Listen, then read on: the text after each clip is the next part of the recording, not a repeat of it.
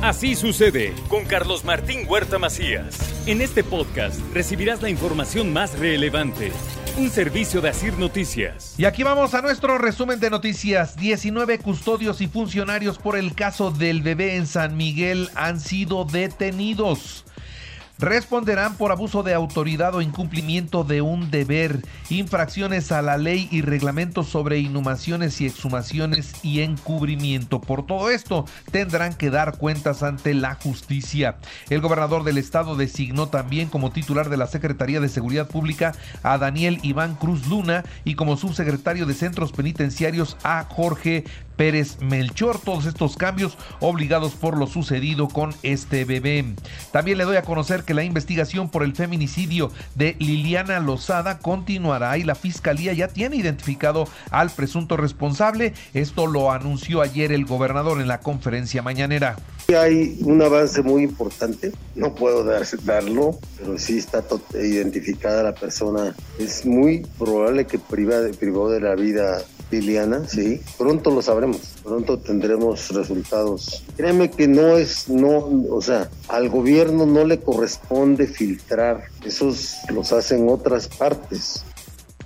Y mire, la Secretaría de Seguridad Pública del Estado de Puebla no pudo sustentar las acusaciones en contra de Leslie y seis personas más la noche de lunes fueron puestas en libertad. Así que ellas que estaban, estaban acusadas de vender droga, finalmente no les pudieron eh, acreditar el delito y ya todas están en libertad. Encuentran nueve esqueletos de mujeres embarazadas en el antiguo hospital de San Roque esto durante pues eh, la reestructuración del lugar para la edificación del Museo de Talavera y Arte Popular del Estado de Puebla. Se encontraron con osamentas. Ahora no sé si vendrá una investigación para saber por qué estaban enterradas ahí, quién las mató, por qué embarazadas. Hay muchas preguntas que a lo mejor pueden tener fáciles respuestas en la mente de muchos, pero tiene que haber algo concreto y perfectamente investigado. En más noticias detienen a siete personas en posesión de aparente droga con un arma de fuego y 100 cartuchos útiles aquí en Puebla. Y luego un cateo en Atlisco de la Fiscalía detienen a José Arnulfo N en posesión de 105 dosis de cristal y marihuana, la delincuencia y el narco menudeo a todo lo que da. El presidente municipal de Puebla, Eduardo Rivera, presentó el Plan Municipal de Desarrollo 2021-2024. El rumbo de Puebla, seis estrategias, cinco ejes y cuatro enfoques. Eje número uno, recuperación económica para reactivar la economía local. ¿Cómo? Creando más y mejores fuentes de empleo. Haremos de la apertura rápida, eficiente de negocio a través también de créditos. Los mercados municipales también serán lugares dignos y seguros. Hoy inicia la vacunación de refuerzo para 40 y más y otros grupos de la población en 86 municipios del interior del estado. Esto lo confirmó el secretario de Salud, el doctor Martínez. En 86 municipios del interior del estado eh, vamos a tener 124 puntos de vacunación. Va a ser en la Sierra Norte, Nororiental, la Mixteca. Iniciaremos con terceras dosis o el refuerzo para 40, 49, 50, 59 y todos los rezagados que hayan perdido la vacunación de refuerzo de 60 años y más. Y mire, en el primer semestre del 2021 el COVID fue la primera causa de muerte en Puebla. Se fueron en seis meses de enero a junio del año pasado 8.205 personas. Son datos que dio a conocer el INEGI. Estamos en el momento decisivo para cortar la cadena de contagios. Esto es lo que dice la rectora de la Benemérita Universidad Autónoma de Puebla, la doctora Lilia Cedillo, y dice se está trabajando a fondo para un regreso presencial seguro en la máxima casa de estudios. 2.057 contagios, 7 muertos, 197 hospitalizados y 17 graves es el balance del fin de semana que da a conocer la autoridad sanitaria.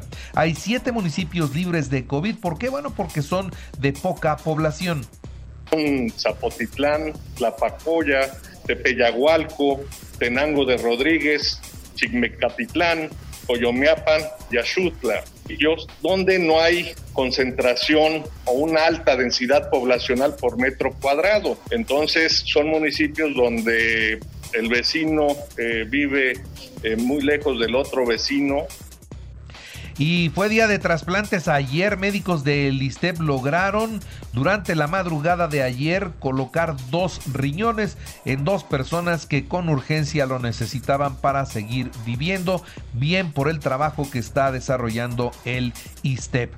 En el tema de los precios, oiga, el encarecimiento de los materiales para la construcción está impactando 13% en el precio final de la vivienda aquí en Puebla. El cemento y la varilla es de lo que más ha estado subiendo. Faltó trabajo político de los ayuntamientos para que en 64 juntas auxiliares se pudiera conseguir el resultado de una elección limpia. Esto lo dijo el gobernador Miguel Barbosa.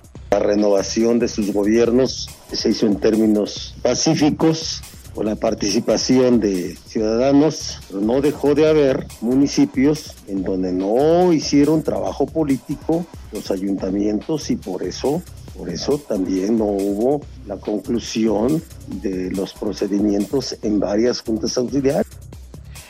En otros temas, prudencia sobre una posible transformación de las juntas auxiliares en delegaciones. Siempre que hay eh, estos comicios, siempre se habla de lo mismo.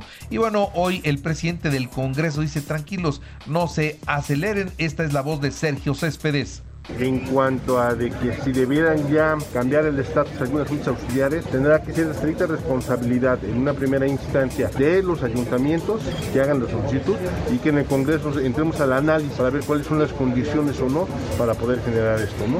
Entonces estaremos muy atentos a ver qué es lo que solicitan los municipios y sobre eso tener ahí certeza y puntualidad.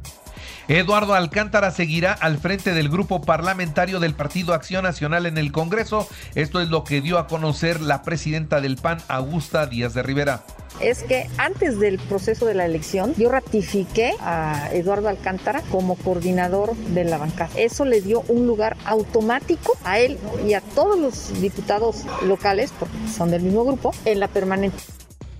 Ahora vamos a revisar los datos nacionales de COVID. Solo de ayer fueron 17.938 contagios, 118 muertos. Y vea, el COVID sí es la primera causa de muerte en nuestro país con 145.159 decesos en el primer semestre de 2021. ¿Seguidos de qué? De los infartos. ¿Seguidos de qué? De la diabetes. Son las causas de muerte en México.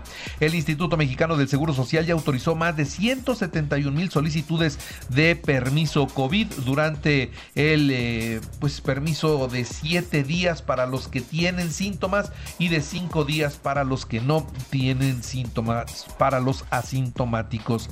Y dos detenidos por la doble ejecución de dos canadienses en el Hotel Xcaret de México. Un detenido es originario incluso de la Ciudad de México. La periodista Lourdes Maldonado se convirtió en la segunda periodista mexicana asesinada en, en una semana ya en Tijuana y la tercera en toda la República Mexicana en lo que va de este año. El domingo Lourdes Maldonado llegaba a su casa en su vehículo cuando los vecinos escucharon detonaciones, salieron y la encontraron lesionada a bordo de su vehículo. El ex gobernador de Baja California, Jaime Bonilla, se dijo dispuesto a declarar en el caso de Lourdes Maldonado, quien lo había denunciado legalmente y ante el presidente en una mañanera por amenazas de muerte. Él es el que está señalado de haberla amenazado y bueno, pues ahora dice que él está dispuesto a declarar. Lo cierto es que van tres periodistas muertos en lo que va de este de este año. El presidente fue cuestionado por su estado de salud y su famoso testamento político. Y dice, lo del testamento político generó inquietud. Tengo la responsabilidad de actuar previendo todo, cualquier circunstancia, más cuando iba yo a someterme a un cateterismo. Tengo desde hace tiempo un testamento y siendo presidente agregué un texto de que en caso de que mi fallecimiento se presente, bueno, pues que se garantice la continuidad en el proceso de transformación y que no haya ingobernabilidad en México, que las cosas se den sin sobresaltos y sin que se afecte el desarrollo del país. Ayer lunes Tres días después de que fue sometido a un cateterismo, él salió eh, a bordo de su Jetta blanco, el presidente, con gorra de beisbolista y la, la franela de la selección mexicana de béisbol y se fue. No se sabe si se fue a macanear o si fue a otro lugar. Ya seguramente en la mañanera de hoy se darán detalles.